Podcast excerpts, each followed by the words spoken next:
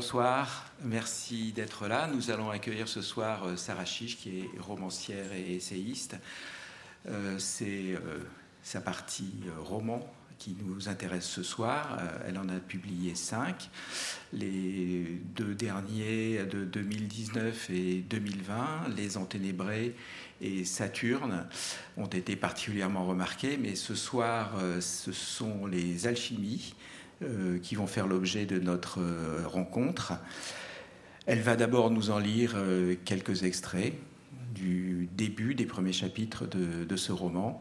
Et après, nous allons essayer de déplier ensemble les alchimies de son écriture. Sarah Chiche,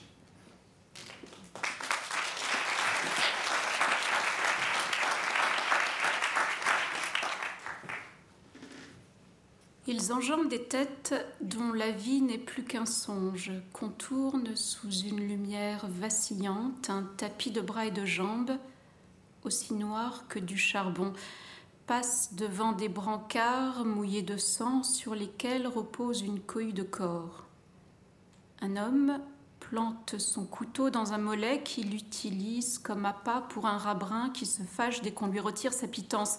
Les autres s'enfièvrent d'admiration poussent des vivas. Deux garçons à court, brandissant des mains tranchées avec lesquelles ils jouent à se donner des claques sous le regard d'un camarade qui assiste à la scène bâillant d'ennui. Et dans ce préau des fous où l'effroi s'est mué en indifférence, le sommeil de la raison engendre des monstres. Celui qui porte un collier d'oreilles humaines est un roi, et les morts qui ont donné leur corps à la science nourrissent la puissance d'anéantir des vivants. Ils boivent, ils fument, ils font mijoter des eaux dans de l'eau de Javel, boivent encore, puis s'en vont. Et tout cela a eu lieu tous les jours pendant 30 ans, rue des Saints-Pères à Paris, au cinquième étage de l'Université de médecine, hébergeant le plus grand laboratoire européen d'anatomie. Il était, je m'en souviens, environ 20 heures quand le 9, pardon, il était, je m'en souviens, environ 9 heures quand le 7 juillet 2022, je vis jaillir cet article consacré au charnier de l'université sur le fil d'actualité de mon ordinateur. Ce matin-là, alors que je fixais la coulée noire de café qui coagulait au fond de mon gobelet, une chose m'avait traversé l'esprit. Un jour, paraît-il, la lumière fut mais depuis qu'elle soit encore, n'efface pas ceci. Le cul du monde est plein de merde, et sous le soleil, le sage comme le fou avale ses vents. Je m'appelle Camille Cambon. J'ai 48 ans. Je ne sais pas pourquoi j'en suis venue un soir affalée sur la couette jaune de mon lit à cliquer sur un mail perdu au milieu de tant d'autres. Tout comme je ne sais plus s'il faut être fou pour devenir médecin ou si c'est bien l'exercice de la médecine qui finit par détruire notre raison. Toute cette histoire restera énigmatique à qui n'accepte pas de s'armer de sa propre part de ténèbres pour aller à la rencontre de ce qui peut arriver aux êtres humains? Il m'est difficile d'admettre qu'on puisse vivre pendant tant d'années auprès de gens que l'on pensait connaître sans se rendre compte de rien. Mais il m'est encore plus difficile d'admettre que le démon de la connaissance peut nous dévorer jusqu'à la folie. Avant, je croyais que chacun d'entre nous vivait dans un monde où la science fournissait des solutions bien meilleures que les dieux et nous permettait d'accéder à la nature réelle des êtres et de toutes choses, mais maintenant, je sais que non d'un corps qui perd la tête dans un baiser reçu pour la première fois, de la mitraille des canons bourrés de clous et de chaînes, comme du mouvement de la brosse d'un pinceau sur la toile, il en va de même. Amour, guerre ou peinture vivent leur vie propre. Nul ne sait ce qu'ils vont accomplir. Ils font de nous ces joueurs qui pensent jouer puis soudain s'aperçoivent interdits, ahuris, médusés, que c'est d'eux que l'on sait jouer. Ce n'était pas pire que n'importe quelle guerre. C'était juste la nôtre et comme toutes les guerres, elle avait ses désastres, ses princes inflexibles, ses combattants aussi mal préparés qu'intrépides, ses sentinelles nonchalantes, ses idéalistes sacrifiés, ses déserteurs et ses traîtres. Elle était humaine et donc misérable. Mais deux siècles avant que tout cela n'arrive, le peintre Francisco de Goya l'avait vu. Il avait tout vu. Il savait ce que nous deviendrions gravant à l'eau forte ou propageant à la gouache le grand éventail des grains et des nuances de notre vie actuelle. Nos vices, nos abîmes, nos embûches vulgaires, nos rêves extravagants, le dédale de nos sentiments fins, nos postures grotesques sur des tréteaux de foire, nos faux de vin, nos bardes de l'irrationalisme fervent, nos pitres ventriloqués par des ogres, nos moines, nos juges, nos censeurs à la petite semaine, et notre goût pour la stupidité qui s'exhibe, boursouflée d'elle-même. Nous sommes les personnages d'un tableau où courent les demi-tons de nos actions, les traces de nos repentirs, les lumières et les ombres de nos pensées, et dans lequel, suspendus entre nos médiocrités, nos grandeurs, nos presque oui et nos presque non, nous marchons, dormons, rions rêvons, pleurons. Et qui sait à quelle étreinte, à quelle bataille, à quelle vision nous irons demain nous enchevêtrer afin de devenir matière à penser, matière à peindre. Personne. Mais nous continuerons la quête pour retrouver les palais disparus de l'enfance, inventer d'autres beautés, tisser la nuit avec le jour, nos rêves avec nos actions les plus lucides, et retourner avec une tendresse implacable sur ce qui, dans nos vies, n'a pas eu lieu. Attacher nos pas à ceux des autres êtres humains, ceux qui sont venus, ceux qui viendront. Il existe pour chaque médecin des dates qui l'ont fait, et dont il se souviendra jusqu'au soir de sa vie. L'annonce tant espérée du passage de la première à la deuxième année. La première confrontation à un cadavre, le premier jour de stage à l'hôpital, l'internat, la première intervention en équipe, puis seule, la première publication. Et désormais, je sais qu'en tête des plus importants événements de ma vie, il y a une autre date, le 16 octobre 1888. un groupe de jeunes internes, j'ai demandé un jour s'ils connaissaient l'histoire de Goya. Mon surprise, ah oui. Certains savaient même toutes sortes de choses précises et contradictoires à son sujet. Il est né au XVIIIe siècle, probablement plusieurs décennies avant la Révolution française. Oui, oui, il a vécu à l'époque de Voltaire et de Rousseau, de Goethe, de Robespierre, puis de Napoléon. Euh, il a eu une enfance misérable et puis il est devenu peintre du roi. Ben oui, oui, oui, c'était un peintre de cour. Il a représenté les grands et les puissants de son temps. Puis un jour, euh, ben, il est devenu complètement sourd et il a sombré dans la folie. Il a contracté la syphilis ou bien une encéphalopathie saturnine. Oui. Ça arrive à des gens très bien, paraît-il peut-être un œdème cérébral lié à une poussée hypertensive, voire un syndrome de Suzac, mais ça l'aurait rendu sourd. Il était fou, ah ça oui, mais c'était un génie. Bah, et alors, aucun rapport, suffit pas d'être fou pour être génial, regarde-toi par exemple. Il a gravé une comédie humaine équivalente à ce qu'a fait Balzac en littérature ces gravures sur la guerre sont si saisissantes que quand on voit ces soldats lynchés pendus à un arbre, on sent presque un nœud se serrer autour de la gorge. Tout est vrai, rien n'est vrai. Jour, réveil matin, douche. Ma chérie, euh, c'est l'heure d'aller à la crèche, euh, à l'école, euh, au collège. Les années donnent l'illusion que le temps passe, mais décidément, c'est toujours déjà l'heure. Piaillements, protestations, gloussements étouffés, au visage auréolé de boucles noires émergeant difficilement de la couette, opposait le ciel sans étoiles de la loi morale. Les parents travaillent et les enfants vont à l'école, euh, à la crèche, au collège, enfin bon, c'est comme ça ce soir mon cœur. Blouson, gants, casque.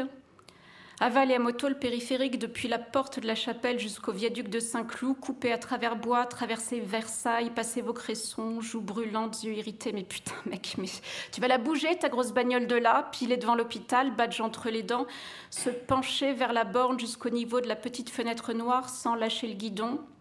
ouverture, claque, allée centrale, hurlement des ambulances, bruit cadencé des chariots qui roulent sur le bitume relève des sentinelles qui fument, s'invectivent, courent à travers l'armada de voitures vers leur pavillon. Première famille de patients errants, très tirés sur le terre-plein en attendant l'heure des visites. Clochard qui va et vient dans l'herbe en lâchant aux oiseaux des propos incohérents qu'on a renoncé à chasser. Porte, couloir gris, cage d'escalier, interne de plus en plus jeune au fil des années. Moins qu'on ne soit soi-même en train de devenir de plus en plus vieille et dont les yeux lancent non la poisse est déjà là et j'ai pas encore trouvé le putain de machin qu'elle m'avait demandé. Pourvu qu'elle me dise de venir bosser avec elle ce matin. Tiens, vous, oui, justement, vous. Oui, vous venez avec moi. Escalier 4 à 4, gris, code, marche en béton ciré, plus bas encore, encore plus bas, porte en acier, rebadge. Allez, allez, c'est maintenant, aînée ma cocotte, qu'il te faut du courage et un cœur vaillant. Lumière blanche, labyrinthe des sous-sols macérant dans une odeur qu'à force on ne sent même plus. Lavage de main, insisté entre les doigts, sous les ongles, gel, bottes sur bottes, casaque, visière, gants latex, sur gants côte de maille, chambre froide. Salut, qu'est-ce qu'on a aujourd'hui? Chaque fois que je descendais en salle d'autopsie, j'avais le sentiment d'être à ma juste place, faut avoir vu les humains dans cet état pour les connaître. Pendant des années, j'ai lavé les visages ensanglantés, écarté les plis de peau, inspecté les tatouages, examiné les morsures, photographié les plaies, recueilli les cheveux, mis à nu les muscles, incisé les cartilages, débridé les artères, disséqué les intestins, prélevé les chambres cardiaques, pesé le foie d'individus dont vous n'aviez jamais entendu parler avant de lire leurs histoires dans les journaux. Pendant toutes ces années, chaque matin, je n'ai eu qu'une obsession opposer les forces de l'esprit à la violence, rendre à la lumière le fond le plus noir de ce que nous sommes, des humains.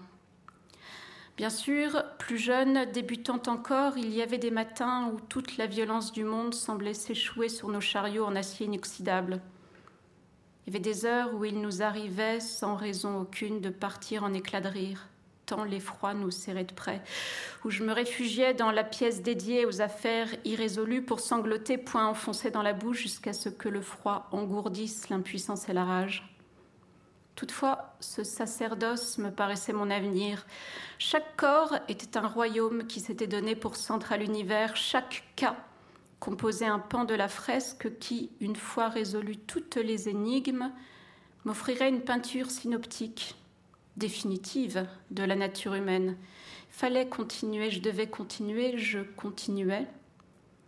Et c'est alors que Goya a fait de nouveau irruption dans ma vie. En réalité, il ne m'avait jamais quitté. À l'époque, je travaillais depuis dix ans dans un institut médico-légal soigneusement dissimulé à l'extrémité sud d'un centre hospitalier par ailleurs reconnu pour sa prise en charge exemplaire des accidentés de la route. Les lieux avaient fait les frais de deux ans de pandémie durant lesquels les héros d'un modèle d'excellence en médecine avaient dû, pour soigner un virus nouveau, se confectionner des protections respiratoires avec des soutiens-gorge ou des masques de plongée. De vague en vague de démissions, ces pavillons fermant les uns après les autres, le centre ressemblait de plus en plus à un village fantôme au pied d'un volcan. Mais pendant ce temps, notre service de médecine légale s'en sortait bien. Bah, nous n'avions pas de jour sans, comme les cinémas, les restaurants ou les salons de coiffure. On tue ou on se tue quotidiennement. Pas de chômage en vue, pas de démission non plus. Au début de l'été 2022, nous étions cinq, nous étions drôles, ridiculement solennels, acharnés, aiguillonnés par notre goût pour la médecine, sans plus aucun espoir de la réinventer. Aïda, médecin à diplôme étranger qui nous avait rejoint lors de la pandémie, était la dernière arrivée. De prime abord, extraordinairement prétentieuse, suscitant la terreur tout autant que la fascination. regard à décourager toute personne tentant d'infirmer ses hypothèses. Geste sûr, bureau à l'ordre inversement proportionnel au mien, pas de vie hors de l'enceinte du service. Le diable s'habille en Prada mais se parfume au formol. Incapable de parler d'autre chose que de la boutique. Qui est autopsié qui Qui va publier quoi Aller à tel congrès, même à 2 heures du matin, après trois gin toniques. On apprendrait au bout de plusieurs années que l'origine de cette vocation se cachait sous la terre collante d'un village bosniaque à la graphie bizarre, hérissé de consonnes où avait hélas résidé une partie considérable de sa famille. Pauline était son reflet négatif, consciencieuse, humble. Passion d'enseigner et de transmettre qui faisait flamber le bleu de ses pupilles dans la porcelaine de son visage redoutable capacité d'analyse, pudique sauf le jour où, après avoir témoigné aux assises dans un procès particulièrement éprouvant, s'était jeté sur moi pour euh, m'embrasser. Nous étions caressés dans l'obscurité de la cage d'escalier dans une convoitise euh, enragée, ce dont nous n'avions ensuite jamais reparlé. Mathieu était le tout premier collègue que j'avais croisé le jour de mon arrivée à l'hôpital chaleureux comme un pull en mohair, ce genre de pull qui finit par irriter. Toujours à saluer chacun et tout le monde, des secrétaires aux chefs de service, comme s'ils devaient en permanence s'excuser de demander pardon d'exister. Première vie dans l'architecture, reprise d'études à 35 ans, au mépris de tous ceux qui lui avaient dit qu'à un âge si avancé a été bien courageux concevait l'hôpital public comme la plus grande chance de sa vie, ce que Louis, alias la taupe, fils d'un cousin du directeur, trouvait grotesque. La taupe appartenait à cette engeance qui, au seuil de la trentaine, après une enfance en Lodène, des étés à la Baule, des hivers à Méribel, des études au collège Stanislas, puis un passage rue d'Ulm, il avait été admis à suivre des cours en auditeur libre, mais n'avait jamais passé le prestigieux concours ce qu'il se gardait bien de préciser sur son interminable curriculum vitae. Ayant tout osé pour satisfaire son ambition, découvre épouvantée des lueurs de haine dans les yeux qu'elle ne sera ni Vézal ni Bichat. Bien vite, cependant, après euh, plusieurs années de bizutage, depuis le lit de garde en portefeuille garni, de pâté pour chat jusqu'au collègue dans une housse jouant aux morts et qui soudain ressuscite, par certitude qu'il lui faudrait, pour ne pas être haï de tous, épouser la cause du gros des troupes, la taupe était devenue depuis la pandémie un allié qu'on ménageait pour bénéficier des bons tuyaux, jusqu'à endurer ses rapports d'autopsie bourrés de métaphores littéraires prétentieuses. Georges et Luc, les deux préparateurs qu'on appelait encore garçons d'amphi en mémoire du temps où les dissections avaient lieu en public, complétaient le bataillon. Premier, en poste depuis vingt ans, ne pouvait s'empêcher de rire aux éclats dès qu'il était ému. Mais il savait admirablement reconstituer les visages abîmés pour présenter aux familles des cadavres transformés par ses soins en défunts dignes de ce nom. Le second ne souriait jamais et ne s'exprimait que par onomatopée. Un jour, on avait appris qu'il avait, grâce à son beau-frère, servi de consultant pour une série télé sur la médecine légale. À la suite de quoi il avait déclaré ah ben, Heureusement que j'y suis allé, sinon ils auraient encore raconté n'importe quoi. Cela nous avait permis de découvrir le son de sa voix.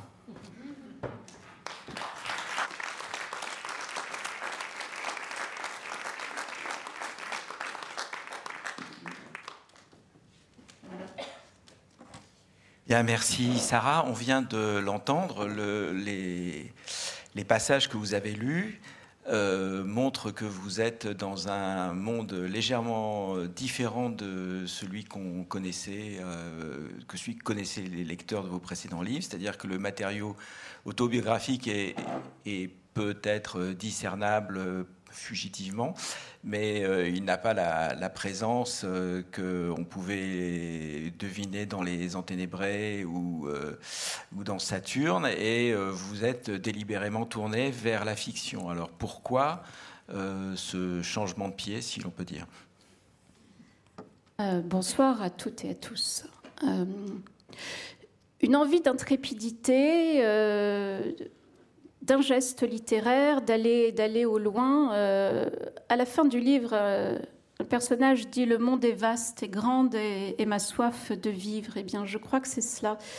Euh, la littérature est vaste et grande et ma soif d'explorer toutes sortes de mondes, toutes sortes de genres. Vous voyez, il y, a des auteurs qui, de livre en livre, vont explorer inflexiblement la même histoire. Et cette répétition ou cette reprise peut être tout à fait honorable, tout à fait admirable dans, sa fixité même.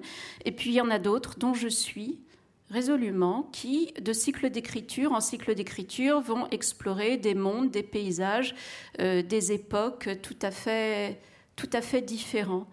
Euh, j'étais allée avec Saturne et les enténébrés euh, dans l'exploration d'un matériau, il est vrai, somme toute assez, autobiographique et, assez euh, mélancolique.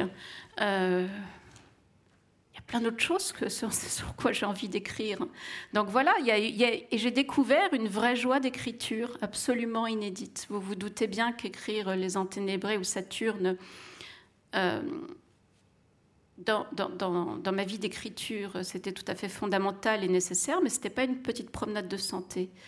Or, là, euh, j'étais vraiment heureuse de faire monter sur scène ces personnages, euh, de les imaginer, de les faire dialoguer, de passer comme cela du siècle de Goya à l'hôpital public de nos jours, puis de retourner dans les années 60 euh, à Bordeaux et d'explorer d'explorer des paysages autres avec une langue euh, différente aussi. Alors, on ne va pas euh, déplier toutes les subtilités de l'intrigue, puisque c'est, y a, en gros, il y a un système, je dirais presque, d'intrigue gigogne dans, dans, dans, ce livre. Mais on a vu, et quand je dis vu, on a pu le voir euh, sur l'écran de projection, la présence assez insistante de Goya. Hein, vous lui consacrez même euh, dans les premiers chapitres qui sont un peu... Euh, bon, d'une part, euh, la présentation de la narratrice, la première narratrice, parce qu'on va en avoir d'autres, et puis en même temps, cette espèce de, petit sondage voilà, improvisé dans le milieu des étudiants ou des praticiens hospitaliers sur le personnage de Goya, histoire de bien voir où on en est de ce qu'on sait de Goya. Alors, il y a Goya va avoir toute une histoire dans, ce livre, mais qu'est-ce qui vous a intéressé et qu'est-ce qui vous, vous, a décidé à faire de, d'une énigme concernant Goya le, nœud euh, narratif principal du roman? Effectivement, c'est en partant de la vie, devrais-je dire, des vies de Goya, puis euh, de sa mort et du destin rocambolesque de, son crâne, que euh, j'ai imaginé ensuite cette fiction d'une femme, d'une femme médecin qui, en pleine débâcle de l'hôpital public, reçoit un soir euh, un mail énigmatique où il est question d'un peintre ben, Goya et de son crâne disparu, euh, peintre sur lesquels ses parents et, son parrain ont longuement travaillé quand ils étaient étudiants en médecine à Bordeaux. Pourquoi est-ce que je suis partie de Goya? Peintre euh, adoré et chéri depuis l'adolescence, euh, d'abord pour ses vies. Je m'intéresse à ce qui fait l'étoffe des êtres, euh, leur texture, le fait que chacun d'entre nous euh, contient euh, des, couleurs contradictoires en lui, hein, et que c'est parfois, ou un grand orchestre, et que c'est parfois très disharmonique. Et Goya, ce qui est fascinant, c'est qu'il a commencé sa vie à vouloir tout faire pour plaire aux puissants, tout, y compris épouser sans amour une femme qu'il n'aimait pas, mais dont la famille était plus ou moins introduite auprès de la cour du roi. Moyennant quoi, il arrive à ses fins, il devient peintre de chambre, fait tout un tas de cartons de tapisserie, euh, où perce déjà une certaine causticité dans le trait, mais ça reste, somme toute, assez conforme au goût du jour.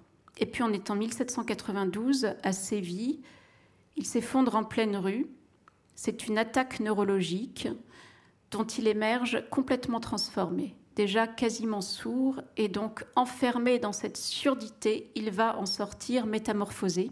Sa palette va s'obscurcir et ça va devenir le peintre visionnaire des désastres de son temps. Je dis bien visionnaire parce que euh, des nôtres aussi. Quand vous regardez les capriccios, euh, gravures qui ouvrent le, le, le, 19e siècle, hein, on a vu tout à l'heure le, sommeil de la raison engendre des monstres. Euh, eh bien, ça nous parle aussi tout à fait de nous, de notre temps. quand il dénonce, quand il peint les vices de son époque, le mensonge, l'hypocrisie, les masques les costumes changent, mais les masques restent les mêmes. Et donc, pour moi, c'est vraiment le peintre qui a fait l'équivalent de ce que Balzac euh, a pu faire en littérature. Une comédie humaine euh, ténébreuse, euh, féroce, burlesque. c'est cela aussi que j'ai essayé de, de, retranscrire dans ce style d'écriture, c'est que si vous regardez les peintures les plus noires de Goya, ses caprices, les désastres de la guerre, vous apercevrez toujours une petite phrase en dessous, écrite de la main même de l'artiste. C'est une petite phrase toujours décalée, extrêmement ironique. Donc s'il y a du noir, c'est toujours contrebalancé par une espèce de feu, une espèce de, burlesque. Euh, donc c'est cet artiste-là, sa complexité, ses ambivalences qui m'intéressent, et sa vie, et donc c'est aussi sa mort et le destin euh, rocambolesque de son crâne. Parce que ce qui s'est produit, c'est que Goya, à force de dénoncer euh, le retour de l'Inquisition, euh, les désastres des guerres napoléoniennes, il finit par devoir fuir l'Espagne. Il part en exil à Bordeaux où il finit ses jours. Il y est enterré en 1828. Des années passent. Et puis, euh, fin du, oui, fin du siècle, on est en 1888. Euh, euh, il y a un consul, le consul d'Espagne, qui s'est promené dans le cimetière de la Chartreuse à Bordeaux, et par hasard, il tombe ben, sur le tombeau de Goya. Et alors là, le consul se dit, mais quelle gloire pour ma fin de carrière quelle gloire que de rapatrier le corps de notre génie national en Espagne. Fait procéder à une exhumation. Et alors là, le jour, on va peut-être voir la photographie de l'exhumation. Je ne sais pas si on va la voir. Ah, alors, voilà. La photographie est un art naissant à l'époque, et c'est cela qui est absolument stupéfiant. Regardez, c'est la première fois que je la montre. Elle a été prise au cimetière de la Chartreuse. Vous voyez le consul, vous voyez même les fossoyeurs. Et quelques minutes après, enfin plusieurs dizaines de minutes après, stupeur, on s'aperçoit que le corps du peintre est bien là, mais que son crâne a disparu. Et c'est en partant de là, au fond, et des hypothèses multiples, parce qu'à l'époque, il y avait cette, cette, science, la phrénologie, qui postulait que l'origine de nos tares ou de nos, ou de nos vertus était inscrite sur les bosses de nos crânes. Et c'est comme ça que tout, un tas de crânes d'artistes ont été volés. Je parle du crâne de Goya, mais il y a eu aussi le crâne de Beethoven, le crâne de Descartes qui est passé de main en main pendant des années avant qu'on finisse par, le retrouver. Euh, donc il y avait cette passion de l'origine du génie. Euh, c'est ça qui m'a intéressée aussi. Cette ambivalence, c'est chez, chez, chez, ces chercheurs d'absolu qui... c'est plus facile quand on écrit. C'est pour ça qu'on écrit aussi. Euh, chez ces chercheurs d'absolu euh, qui, au fond, il n'y avait pas le geste, tant le geste de la profanation que le geste de s'approprier quelque chose du génie, du grand artiste, dans l'idée que si vous possédez la tête, le siège de l'esprit d'un grand homme, d'une grande femme, euh, voilà, eh bien, vous allez peut-être pouvoir vous approprier un peu de son intelligence. Donc c'est pour ça qu'il y avait des collectionneurs, euh, des collectionneurs de crânes. Et il y a eu à l'époque tout un tas d'hypothèses. Euh, certains ont dit que donc euh, ça avait été volé par des phrénologues, ramené dans les sous-sols de la fac de médecine de Bordeaux, puis rapatrié enfin ensuite à Paris, peut-être à l'hôpital Sainte-Anne, d'autres à la salle pétrière, d'autres encore ont dit mais non pas du tout, on l'a retrouvé dans l'arrière-salle d'un cabaret bordelais, le sol y sombra, où venait s'encanailler euh, toute la communauté espagnole qui était partie euh, euh, après la guerre civile, mais aussi des étudiants en médecine, puisque le cabaret était juste à côté de la fac de médecine. D'autres encore ont, dit tout à fait autre chose parce qu'on a trouvé donc en 1849, ça c'est une des grandes énigmes de, l'histoire de la peinture, c'est-à-dire des années avant qu'on exhume Goya, on a retrouvé, et ce sera le, dernier diapo que je montre, euh, il y a cette vanité qui date de 1849. Elle a été peinte par un certain Dioniso Fieros, valet du marquis de San Andrian, qui était un grand mécène de l'époque de Goya. 1849 et Goya est exhumé en 1888. Et c'est à ce moment-là seulement que publiquement on est censé savoir que son crâne a bien été volé. Donc voilà, c'est à partir, ce long détour pour expliquer qu'à partir de ce grand mystère, euh, ben, j'ai décidé de me lancer dans l'écriture d'un roman d'aventure. Euh, en imaginant ce personnage de femme médecin et cette enquête, cette double enquête qui va la conduire à Bordeaux, où elle va à la fois découvrir euh, bien des choses de son passé et bien des choses sur Goya aussi, et comment en fait l'obsession de ses parents, tous deux médecins, et de son parrain médecin également, l'obsession pour Goya les a menés euh, dans une quête scientifique euh, jusqu'à la déraison. Alors, ce qui est, étonnant, c'est quand on, quand on lit le livre, on, on peut qu'être frappé devant cette espèce de systèmes, de symétrie, d'écho, euh, de transposition, qui font qu'on va passer de l'amphi, enfin c'est pas un amphi d'ailleurs, du labo d'anatomie euh, euh, d'une université parisienne, avec effectivement des, ce qu'on appelle des pièces anatomiques, mais enfin bon, qui sont des, en des têtes, des mains, Dieu sait quoi d'autre, à un peu une scène presque similaire euh, toute chose égale par ailleurs avec euh, la tête de Goya, bon, qui était peut-être donc justement l'objet d'une étude anatomique avec des objectifs qui n'étaient pas forcément les mêmes que ceux qu'on peut avoir aujourd'hui. Ils ne sont pas en tout cas d'enseignement, mais peut-être de découverte de quelque chose. Et le, livre euh, fonctionne aussi un peu comme ça, c'est-à-dire avec des systèmes d'empilement. Je parlais d'un roman gigogne, d'enchaissement, de, comme, euh, des, des, poupées russes, euh, si on peut dire, qui se, voilà, qui se dévoilent les unes après les autres. Alors, est-ce que c'était, c'était, ça faisait partie du projet euh, de départ euh, ou est-ce que bon, c'est quelque chose qui s'est décidé euh, au fur et à mesure que l'écriture avançait et que la, structure du, bouquin se, dévoilait?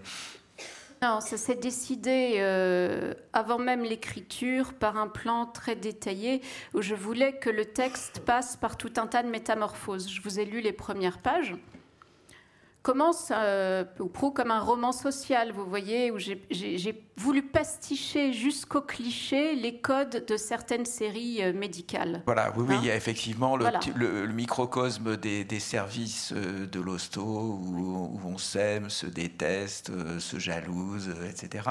Bon, c'est presque un, comment dirais-je, un un petit, un, petit insert de, de voilà, de, de comédie. C'est ça. Ça commence comme une comédie, on va dire peut-être comme euh, une succession de petites gravures euh, burlesques et, euh, et assez féroces, ou même si ces gens pataugent dans la, la mort en permanence, ils sont armés d'une force, d'une vitalité, voilà, comme le sont les soignants qui travaillent au quotidien dans ces, dans ces territoires-là. C'était bien évidemment une façon de leur rendre hommage, de, de peindre des vaillants petits soldats de la médecine, de reprendre à la lettre la métaphore des soignants en première ligne et sur le front, en fait. Voilà, et puis il y a aussi le côté burlesque qui, qui répond bien avec euh, le, le, la, la, verve et les, eaux fortes de Goya. C'est-à-dire, par exemple, on sait très bien que dans tous les polars, il y a la fameuse blague de légiste, où, euh, sur les scènes de crime ou bien dans, son, dans sa salle d'autopsie, il éprouve le besoin de de, de, de, mettre mal à l'aise les enquêteurs, si ce sont plus si c'est des femmes, en faisant des, des, des, grosses vannes un peu, voilà. un peu lourdes.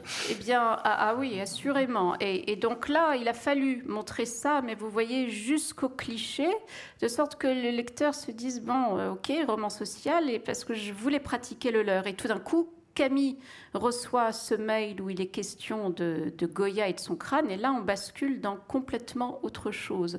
Il y a une rupture dans la narration. elle va partir à Bordeaux et tout en prenant le train, va se remémorer un certain nombre de choses sur son enfance et son adolescence. Enfance solaire, enfance heureuse, de parents euh, aimants, certes asservis euh, à leur travail, euh, la médecine. son père, prof de médecine légale, sa mère, médecin généraliste. Lui, il est mort, elle est vivant, mais les parents très, très aimants. Et puis, un parrain, drôle de type, neurologue, qui est assez souvent là, meilleur ami de la famille. Et puis, on arrive à l'adolescence de Camille, voilà, les premiers flirts, la longueur des plages. Et je voulais que ce soit en contraste total avec le début du texte où on est, euh, vous voyez, dans le, dans le cloaque, hein, dans les ténèbres euh, de, l'âme humaine. Donc là, ce soit plein de sensualité, de sensorialité, de, rire, euh, une Espagne joyeuse, celle, celle des, vacances estivales. Et puis, elle arrive à Bordeaux, et là, il y a une nouvelle rupture dans, dans l'énonciation, puisque elle rencontre le mystérieux correspondant de ce mail, qui est une correspondante, c'est une femme, Jeanne, octogénaire, ancienne directrice de théâtre, et c'est elle qui a connu ses parents et son parrain quand ils étaient jeunes étudiants en médecine. Et c'est par la voix de Jeanne, qui est une voix tout à fait autre que celle de Camille, que l'on va découvrir tout ce qui s'est passé. Alors effectivement, on passe, euh, c'est assez frappant d'ailleurs. Il y, a ce fameux cabaret qui s'appelle le Sol Sombra, qui, qui, est, qui, est, qui, aussi, qui a vraiment existé, qui a, existé et qui est aussi qui fait aussi allusion à, la, topologie, si on peut dire, des, des, des, arènes avec place à l'ombre, place, ça, le euh, soleil place, place, au soleil. Et c'est aussi un peu l'atmosphère du roman où l'on passe sans arrêt du, soleil à l'ombre, de quelque chose d'un peu, voire du, du, comique, euh, je dirais presque naïf et, enfantin au comique extrêmement grinçant euh, qu'on peut trouver dans les, dans les, les, les, de Goya. Parce qu'il y a un comique, par exemple, bon, on, ne l'a pas montré, mais on voit des, cadavres qui pètent ou des trucs comme ça, enfin bon, qui, et qui sont euh, euh, annotés de la main de Goya de la façon, je dirais, la, la limite la plus graveleuse. Quoi. Absolument, c'est très graveleux. Et vous avez raison de, de dire enfantin et, et, et vous l'avez bien vu parce que euh, cet infantilisme dans certaines scènes précises est délibéré parce qu'il vient euh, de la correspondance même de Goya. C'est stupéfiant. si vous lisez sa correspondance avec son meilleur euh, ami, Martin Zapater, vous allez vous apercevoir que ce grand génie avait dans sa façon d'écrire, dans sa façon, dans ce parler écrit, quelque chose de très enfantin, de très infantile, de très, de très naïf, de très premier degré. C'est fascinant de voir comment un homme qui a pu si bien peindre la complexité humaine euh, avait des modalités d'expression euh, par ailleurs très, très naïves, très naïves. Euh, alors oui, le, côté... alors on, parlait effectivement de, de, la structure du roman qui est faite un peu d'un système de, de, reflets, de, de, transposition, enfin je dirais presque comme des triangles semblables. Quoi.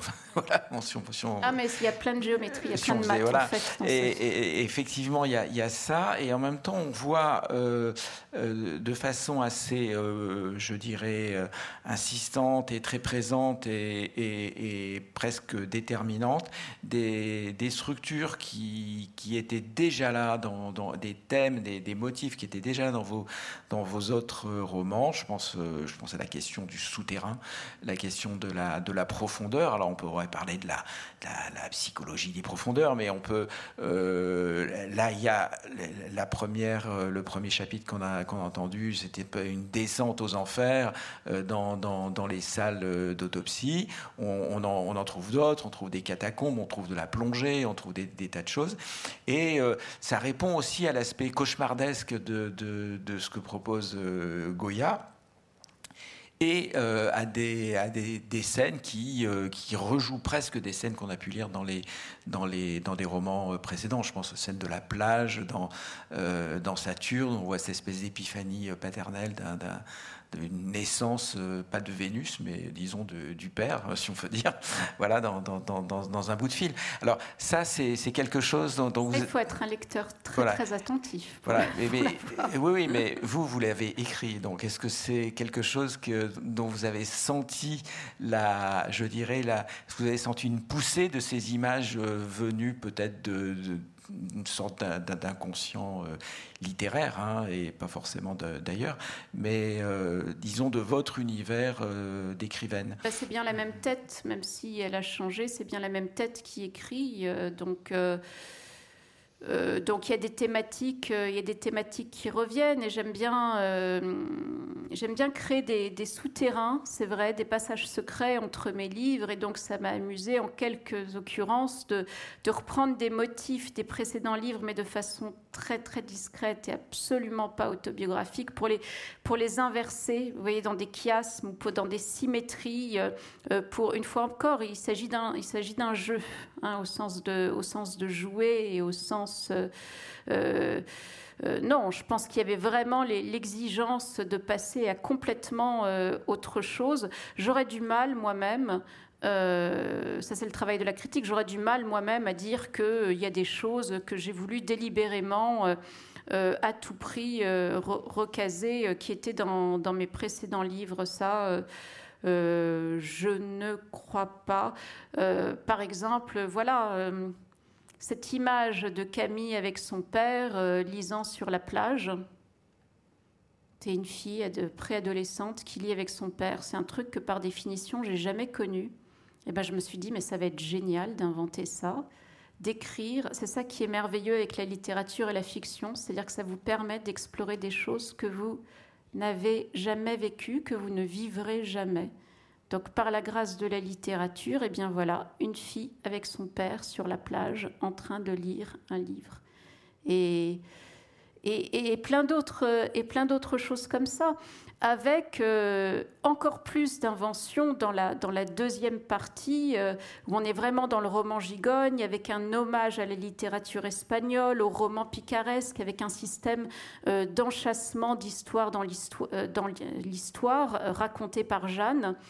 Euh, qui est ancienne directrice de théâtre et qui, le temps d'une nuit, va confier à Camille euh, bien des choses, mais sans qu'on sache jamais avec certitude s'il s'agit d'un mensonge, du délire d'une femme en fin de vie, ou bien euh, si c'est strictement réel. Oui, ou si elle joue à inventer. Peut-être qu'elle joue à inventer, oui. Voilà, si elle fait un cadeau d'une histoire qui est peut-être pas vraie, mais qui est belle en tout cas enfin qui est belle, qui est, qui est euh, terrible, mais belle.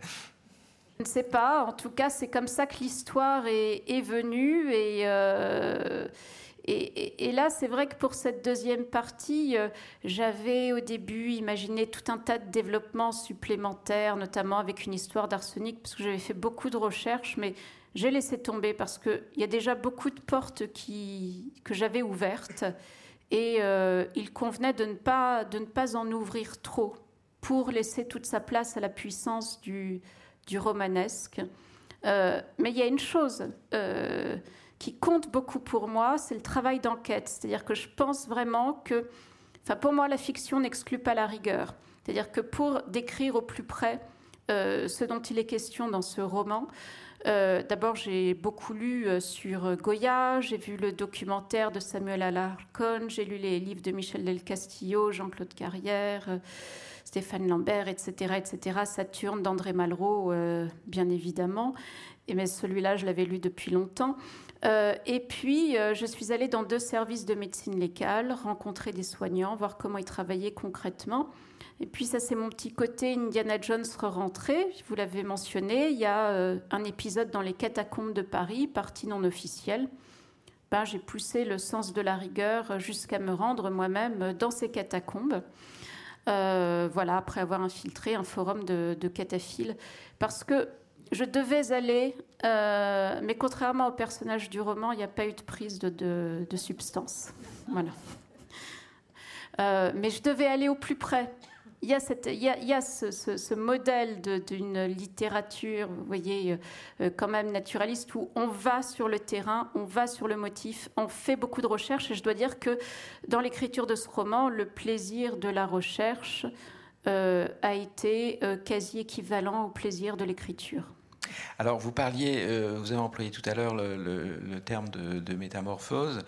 Euh, on ne peut pas ne pas songer à la romancière qui, qui, qui, vous a donné un long exergue, enfin le plus long des deux exergues du livre, qui est Marguerite Yourcenar, dans l'œuvre noire. Il y a, euh, le, le, on voit bien que le roman est un processus de transmutation, euh, que l'œuvre noire aboutit en principe à au succès de, de, de, l'œuvre, du travail de, l'alchimiste. Mais euh, j'aimerais que vous donniez un peu quelques, quelques indications sur la, la place euh, qu'a tenue alors, est-ce que c'est Marguerite Yourcenar dans son ensemble? Est-ce que c'est simplement euh, l'œuvre noire Et voilà, comment ça s'est euh, ça, ça arrangé? Est-ce que ça a déterminé, par exemple, le, peut-être pas les personnages, parce qu'on a, a, du mal à les trouver, mais euh, le, en tout cas la structure, euh, la structure du livre, et puis euh, peut-être aussi un certain ton qui est, qui est, très caractéristique de Marguerite Yourcenar, en particulier dans ce livre. Eh bien, il est. Certes... Enfin, quand je dis oui. un certain ton, une oui. espèce de, de, distance où il y a, où il y a à la fois beaucoup de, de beaucoup de compassion, enfin disons de sympathie et beaucoup d'ironie aussi.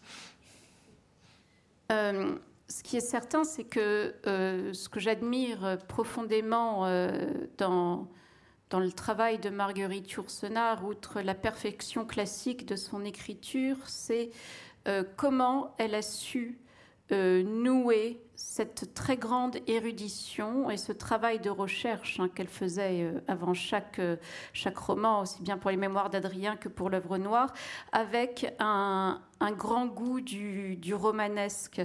Il y avait cette idée pour elle que le roman historique, enfin l'histoire ne devait certainement pas servir de décor, mais de décorum, mais que euh, voilà, il fallait une exigence de recherche.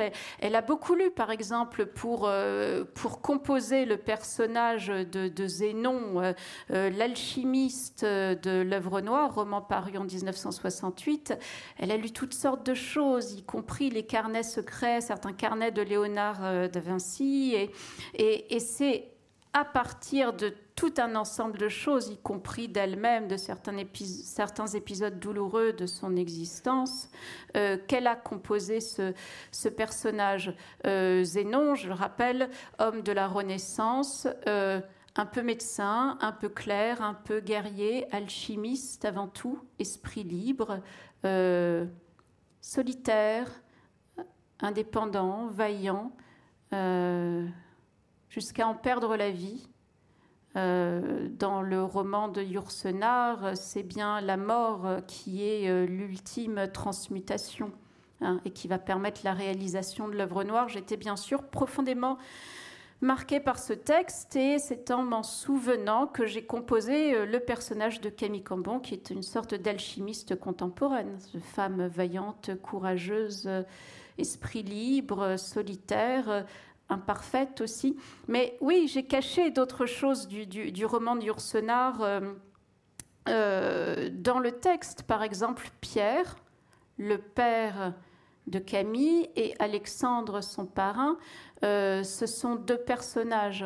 Ça pourrait faire penser à deux tranches de la vie de Goya.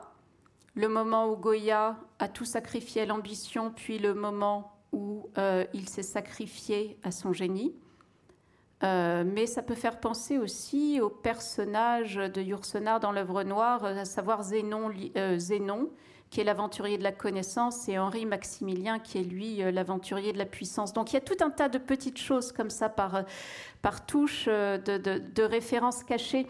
Et puis c'est vrai, vous l'avez dit, euh, il y a une alchimie à l'œuvre dans le texte qui commence comme un roman social, qui se poursuit en thriller, euh, puis en souvenir d'enfance et d'adolescence, dans lequel on trouve un mini traité sur l'origine du génie, puis qui nous embarque ensuite de rebondissement en rebondissement dans le roman picaresque, en tissant tout cela ensemble et en revendiquant vous voyez qu'au sein d'un même livre, il puisse y avoir tant de registres de narration et qu'un roman, ce soit pas allez, je pars d'un point A, je vais tout droit et j'arrive à un point B, et puis voilà, j'ai mon histoire. Non.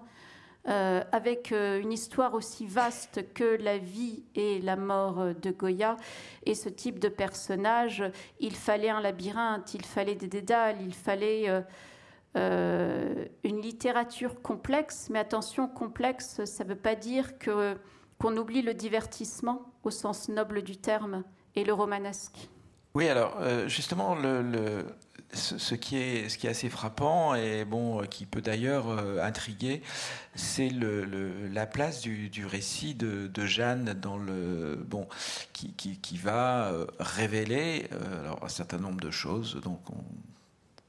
On peut lui accorder provisoirement du crédit et dire qu'elle va, qu'elle, va, dire la vérité. Elle, parle depuis le bord de la mort. C'est une femme euh, mais, malade. Mais euh, ce, qui est, ce qui est justement intéressant, c'est que euh, ce, cette, cette Jeanne est restée en marge. Du, du, cœur de, des histoires, elle, est, elle, a, elle peut témoigner de tout, euh, elle reste en marge et en même temps elle reste en marge parce qu'elle est dans le monde de la représentation puisqu'elle dirige un théâtre. Alors, ce qui est intéressant, c'est de voir si, euh, bon, euh, pour vous, les conditions de, de la vérité, est-ce que c'est d'être, disons, de maîtriser l'art de la représentation? Alors c'est une question un peu, voilà, un peu tordue évidemment, mais en même temps c'est votre livre qui incite à la poser parce que pourquoi est-ce qu'elle est dans ce théâtre après tout? Pourquoi, pourquoi en faire une, directrice de théâtre et pas, et pas euh, peut-être un quatrième médecin euh, ben, Parce qu'elle fait, elle fait exception dans, dans cette histoire. Et, et euh, je voulais qu'il y ait deux femmes de deux générations différentes. Camille, fin de la quarantaine, Jeanne, octogénaire. Deux femmes solitaires, deux femmes vaillantes, deux femmes secrètes et qu'on puisse peut-être même se demander si au fond euh, il s'agit peut-être de la même femme prise en deux âges euh, différents de la vie. Euh, déjà, ça, ça n'est pas, c'est une hypothèse que moi-même je, n'exclus pas, et tout cela aurait été peut-être l'immense songe de, la raison, l'immense songe de, de Camille. et puis, effectivement, je voulais qu'elle soit le médecin légiste, quand il travaille, vous voyez, il est complètement assujetti à son geste. S'il pense à ce qu'il est en train de faire, la main va trembler, le geste va se faire moins précis, euh, l'affect nuit à l'efficacité travail. Eh bien, euh, Jeanne, elle a une autre façon de se distancier euh, du monde, c'est d'être directrice de théâtre, c'est de considérer le monde comme un grand théâtre. C'est une grande amatrice de Shakespeare aussi. Et donc euh, voilà, et que tout est scène, et que tout est l'heure, et que tout est euh, représentation. Et pourtant, c'est peut-être elle qui va nous dire le plus vrai et le plus juste. Euh, de ce qui est arrivé aux, parents de, Camille. Donc, une fois encore, enfin, pour répondre à votre question de façon un peu détournée, je, dirais que oui, je, crois au pouvoir, à ce pouvoir que je n'arrive pas à m'expliquer, tout à fait obscur et merveilleux de la littérature qui nous permet de dire des choses qu'on ne, qu'on ne, pourrait, pas, ne pourrait pas dire autrement. Oui, alors, ce qui, est justement, alors, ça, c'est, une question euh, qui, qui, m'interpelle parce que dans un, un, des, un, des, un, des, passages que vous n'avez pas lu, des premiers chapitres, il y a une sorte de monologue de, de Camille où elle dit euh, Je finirai par le savoir. Enfin, vous avez fait ceci, je le saurai. Vous avez fumé, je le saurai. Vous avez eu des bah rapports sexuels, je le saurai. Vous avez abusé de l'alcool, je finirai par le savoir. Donc, elle, elle est euh, dans, dans, son, sa salle d'autopsie et elle est dans le, sous le régime de la preuve, de la vérité. Elle, elle va avoir une vérité qui est appuyée sur un savoir médical, sur des preuves qu'elle est capable de produire. Et c'est pas du tout la vérité en réalité parce qu'elle ne sait pas grand-chose. Absolument, c'est une façon d'opposer le savoir de la science euh, à la vérité qui nous est fournie par l'art, qui même au si fond on est dit, même si on parlait, parfois, fut oui. un temps du théâtre anatomique pour parler Absolument. des salles de dissection. Absolument, mais on parlait du théâtre anatomique parce qu'il y avait tout ce dispositif de représentation. Les dissections avaient lieu, c'était un grand spectacle, ça avait lieu en amphithéâtre, euh, voilà, devant euh, un public fort, euh, fort nombreux. Il y a toute une iconographie des photographies qui, qui nous montrent également comment ça se, comment ça se Donc il y avait bien euh, le théâtre, euh, le théâtre de l'ouverture des corps et de l'exhumation euh, du fond le plus noir de ce que, de ce que nous sommes. Donc dans un cas, on a Camille qui a cet idéal de justice, de justesse et de vérité, et de l'autre côté, on a Jeanne qui est peut-être davantage du côté du roman, vous voyez? Eh ben oui, on voit, je ne sais pas ce qu'on verra, mais en tout cas, je, je, je pense que euh, ça va nous inciter à, li à lire et à, et à découvrir. euh, il y a encore pas mal d'autres choses à, à découvrir dans votre livre. On ne le dira pas, mais il y a une quatrième femme, euh, voilà, qui, La qui- femme perdue. oui. voilà, qui, est, Mm. qui, qui, pour l'instant va rester en creux et qui d'ailleurs reste en creux tout le, tout le, temps, du, tout le temps du roman. Et peut-être que c'est justement le- la dernière énigme que on peut vous inviter à chercher en lisant euh, Les alchimies de Sarah Chiche. Et je vais lire euh, un petit passage. pour Et le dernier passage, voilà. Ouais.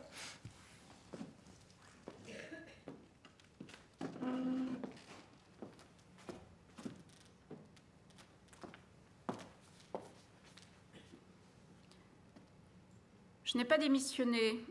Il ne m'a pas paru opportun de retourner avec Thomas. Je n'ai pas non plus tenté quoi que ce soit avec ma collègue Pauline. Mais le monde est vaste. Grande est ma soif de vivre. En revanche, le chat de Jeanne a instantanément adopté ma fille. Ce jour, il file toujours le parfait amour. De retour à mon poste, il me sembla évident que je ne devrais jamais avouer à Henri de la Bruce que j'avais rencontré sa sœur Jeanne, ni tout ce qu'elle m'avait raconté. Et comme il se comporta avec moi selon son habitude, je supposais qu'elle ne lui avait rien dit non plus, ou bien qu'elle lui avait tout dit, et qu'il souhaitait que je me conduise avec lui comme si je ne savais rien. Comme toujours, avant de partir en vacances, le directeur de l'hôpital nous annonça qu'une réunion décisive aurait lieu à la rentrée. Et comme toujours, nous savions qu'il n'en sortirait rien. Deux mois passèrent. Un matin, je vis la Bruce vêtue de noir. Un entrefilet discret dans la rubrique nécrologique d'un quotidien du soir me confirma que Jeanne avait mis son projet à exécution et s'était évaporée de la surface du monde. Peu de temps après, la Bruce présenta sa démission. Toutes sortes de rumeurs coururent. Je savais que la vérité était tout autre, mais une fois encore, je ne dis rien. Quand il me convoqua dans son bureau, la Bruce m'informa qu'il avait parlé à la direction. Un sourire naquit dans ses yeux, glissa sur ses joues, retroussa sa bouche. Je leur ai signifié, me dit-il, que je ne rendrai les armes qu'à une condition. Je tiens expressément à ce que mon successeur soit la plus grande tête de mule que j'ai jamais vue passer ici. Ma stupéfaction, je devins directrice de l'Institut médico-légal. Et aujourd'hui, trois ans plus tard, je le suis toujours. La nuit qui suivit mon premier jour dans l'exercice de ces nouvelles fonctions, je m'endormis à ma table de travail, le chat à mes pieds.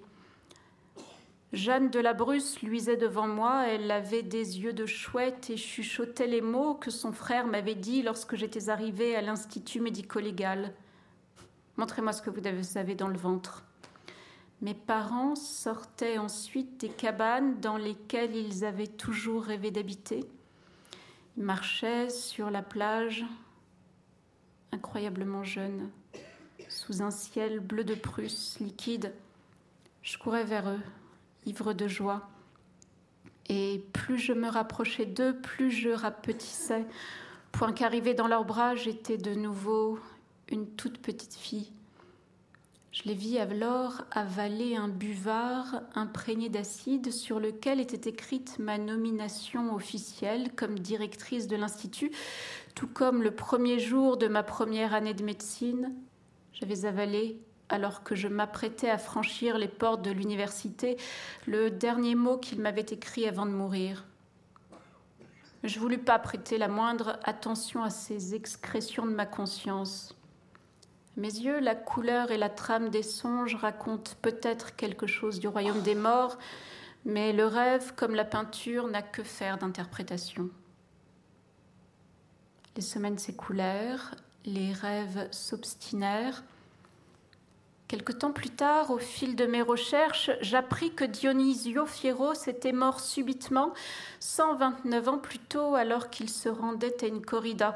Le 2 décembre 2022, consumé par une pensée fixe, je sollicitais l'exhumation du corps de Fieros. La procédure fut longue. En théorie, seule une autorité judiciaire peut l'ordonner. Je ne dus cette exception aux règles qu'à mes nouvelles fonctions. Quand on ouvrit le caveau, on retrouva un corps desséché. À l'intérieur de son abdomen, une masse cristallisée, les restes des viscères abdominaux, et dans ses intestins, un petit flacon de verre d'un centimètre de long et de 4 mm de diamètre scellé avec une résine végétale résistant à la digestion de la cire d'abeille. Et dans ce flacon de verre, un peu de méninge collé à une écaille osseuse. Le microscope confirma qu'il s'agissait d'un morceau de crâne et de dure-mère.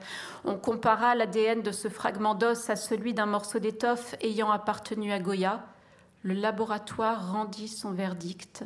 Fieros avait ingéré un fragment du crâne de Goya. À certains, le geste de Fieros paraîtra insensé, mais à celles et ceux qui vivent dans la tyrannie des idées, connaissent la finitude du corps, mais ne se résignent pas à celle de la pensée, n'appartiennent plus au monde à force d'être asservis par le démon de la connaissance à s'en brûler le sang J'espère trouver dans une masse d'un kilo de graisse, d'eau, de protéines, de glucides et de sel la clé de l'esprit derrière les peintures noires où la théorie de la relativité s'absorbe dans la contemplation d'une pierre, se damne pour la composition chimique d'un pigment bleu pour un couloir secret dans une pyramide ou pour un crâne volé deux siècles avant leur naissance. L'écho tragique de ce grand œuvre semblera limpide. Ce génie qui avait hanté ses travaux et ses jours, ce génie que son maître Sanandrian vénérait au point d'avoir volé son crâne, ce génie que Fieros révérait tout en maudissant son maître de tant l'aimer, et Goya d'avoir su explorer tous les plis de nos âmes, depuis nos rêves solaires jusqu'à nos hantises ombreuses, avec un talent que lui, Fieros, n'aurait jamais ce génie dont mes parents, mon parrain, tous ces savants et ces artistes avaient tenté de cerner l'origine dans l'espoir de savoir ce qui lui avait ouvert les portes de l'immortalité, ce génie venu des Lumières qui en avait peint tous les éclats, les espérances et les disgrâces, toutes les laves et toutes les cendres, ce génie dont les œuvres arrachées au désastre des guerres, préservées des caprices des hommes et de la censure, continuaient d'éclairer nos jours de leur intense opacité ce génie venu d'un monde ancien, essentiel à notre monde et à celui qui viendrait encore, ce génie serait enfin à lui, avec lui, rien qu'en lui, pour la vie d'après nos vies, la vie sans plus d'amour-propre ni d'orgueil, la vie enfin éclaircie de ses mystères, la vie éternelle. D'un coup de marteau, Fieros fracasse le crâne du peintre et en choisit un éclat, le glisse dans une fiole de verre il ouvre toute grande la bouche et avale la fiole avide. La douleur fuse, prélude à l'occlusion intestinale. Trois jours plus tard, il met ses plus beaux habits, s'aventure hors de chez lui. Les feux de la Saint-Jean enflent petit à petit dans la ville battue par les vents. On y fait griller des sardines ou brûler des bouquets d'herbes qu'on accroche aux portes des maisons. Il marche sous les balcons ornés de linge immaculé. Une longue ligne dansante et gloussante d'enfants affublés de masques au rictus grotesque surgit de la pénombre, s'enroule autour de lui. Tous les mondes que l'esprit humain saisit et tout ce qu'il reflète d'inconcevable se précipite dans sa tête. chancelle respire par saccades. La soif lui assèche les lèvres, lui racle le gosier. Des tambourins frissonnent, une procession approche. Le vacillement des flammes des cierges bat dans ses yeux comme un pouls filant. La pulsation des tambours et le grincement des flûtes augmentent, enflent encore et encore à lui percer le crâne. Soudain, il ne les entend plus. Ce n'est pas la fin, mais le commencement. Plus un bruit, pas même un chuchotement, mais le ruissellement d'un immense flot de couleurs qui le traverse et qu'il traverse, dissous dans les pigments. Il suffoque, une bouillie noirâtre lui sort de la gorge. Mais tout ce noir répandu sur ses mains n'est plus obscur, il luit comme un fleuve d'or. Le 24 juin 1894, on le retrouva au pied des arènes de Madrid, écroulé et tout raidi, face tournée vers le soleil. Il souriait.